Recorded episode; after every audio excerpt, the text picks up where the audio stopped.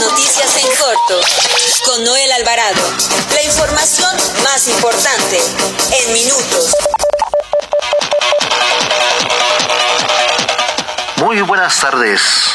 Los saluda Noel Alvarado, editor de información del periódico La Prensa. Transmitimos en vivo desde la cabina azul de los estudios Tepeyac por el 760 de AM ABC Radio Sonido Original de Organización Editorial Mexicana, la empresa periodística más grande e importante de América Latina. Bienvenidos a las noticias en corto de este 20 de octubre del 2020. Nacional.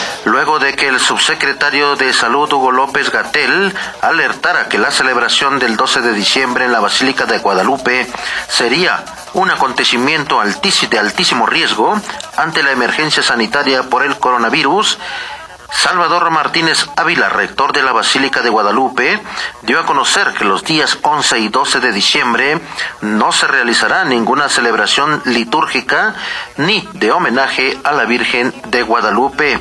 Agregó que solo se permitirá a los peregrinos pasar frente a la imagen invitando a, en todo momento la permanencia en el recinto o en sus inmediaciones. Para los festejos del 489 aniversario de la aparición de la Virgen del Tepeyac, convocó a que la celebración de estas fiestas se realicen en las propias comunidades de origen, sea a nivel parroquial, de barrio o de familia. En otro tema, le informó que la justicia de Estados Unidos negó este, negó este martes conceder la libertad bajo fianza al exsecretario de la Defensa Nacional de México, Salvador Cienfuegos Cepeda, por miedo a que escape del país para evitar eh, continuar con el proceso judicial en su contra por eh, su presunta relación con los cargos de narcotráfico y operaciones con recursos de procedencia ilícita. El juez encargado del caso de la Corte Federal de Distrito Central de California determinó que la gravedad de los cargos que enfrenta hacer crecer el riesgo de huida para evitar el proceso en su contra, su influencia y poder político y una potencial condena de eh, cadena perpetua son incentivos para escapar, agrega el, el juez. Sobre el tema, sobre el tema, escuchemos la opinión de Julio César Tapia. Buenas tardes, Noel Alvarado resulta lamentable que la delincuencia organizada haya alcanzado las Fuerzas Armadas, quienes se rigen bajo altos estándares morales y éticos. Tras la detención del exsecretario de la Defensa Nacional, Salvador Cienfuegos Cepeda, pone en tela de juicio la loable tarea de esa institución y se suma a una larga lista de servidores funcionarios al servicio del crimen.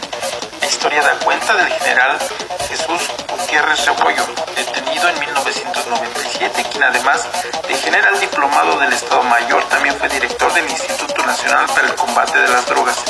Meses después de la detención del general Alfredo Navarro Lara por intentar sobornar al delegado de la entonces Procuraduría General de la República en En aquella ocasión había ofrecido un millón de dólares para que no persiguieran a los Arellano Félix, de Ricardo Escorcia, comandante de la 24 Zona Militar, también señalado por proteger a los Beltrán Leiva en Morelos.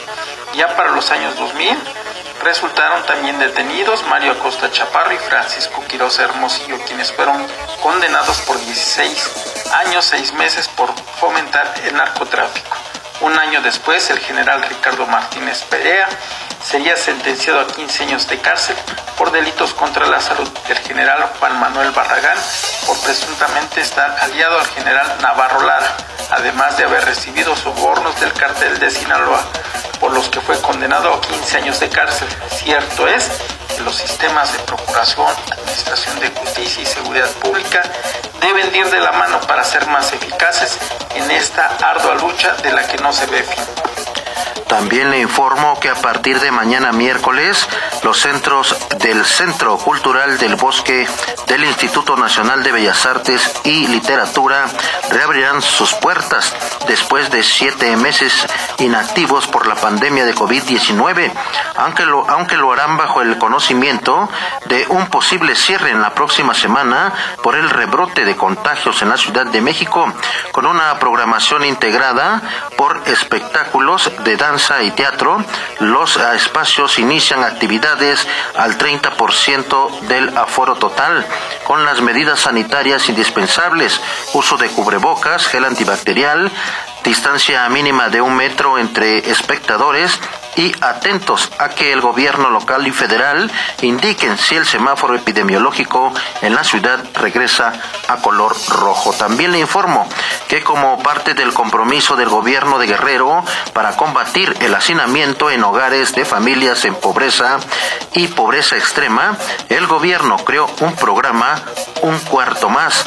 El secretario de Desarrollo Social, Mario Moreno Arcos, indicó que Un Cuarto Más es un programa eh, insignia del eh, gobernador Héctor Rastudillo Flores para el desarrollo de Guerrero en el combate a la pobreza y hacinamiento en los hogares, además de elevar la calidad de vida y proteger a las mujeres, niñas y adolescentes con un cuarto digno.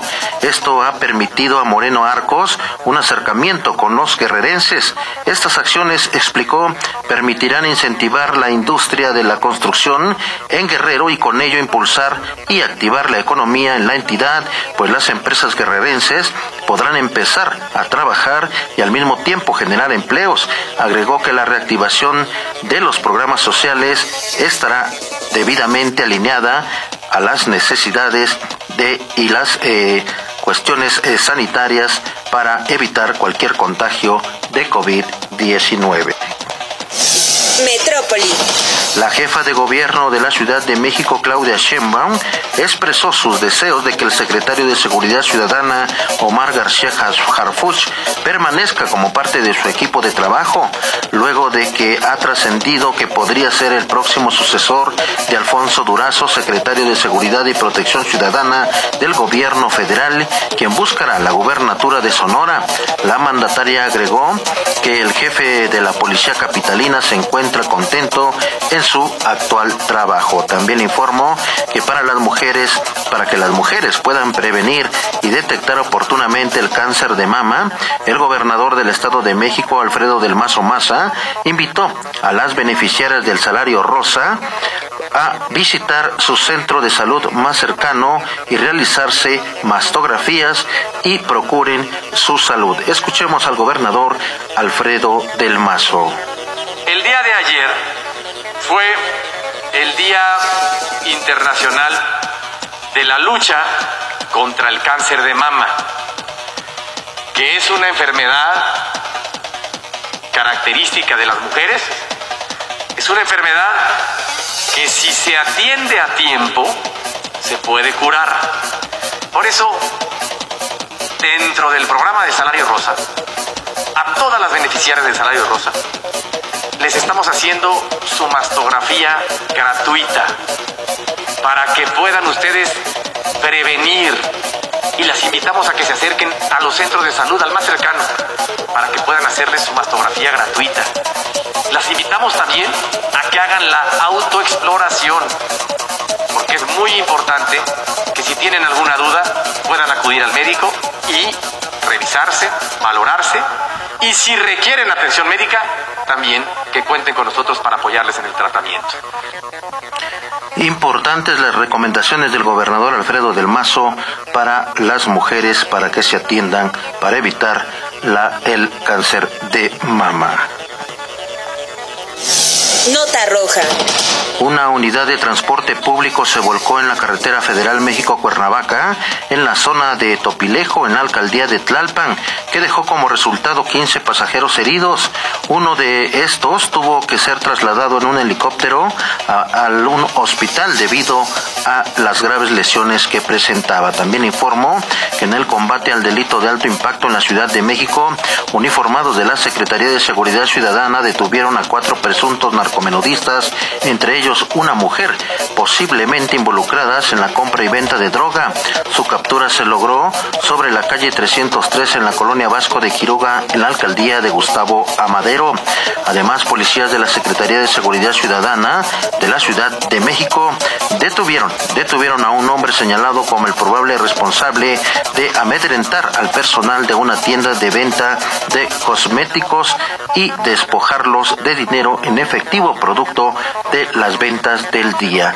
También le informó que la eh, fiscal general de justicia de la Ciudad de México, Ernestina Godoy, dijo que con el fin de combatir la principal preocupación de la población, que es la inseguridad, la fiscalía eh, lleva a cabo trabajos de manera coordinada con los tres niveles de gobierno para atacar las causas.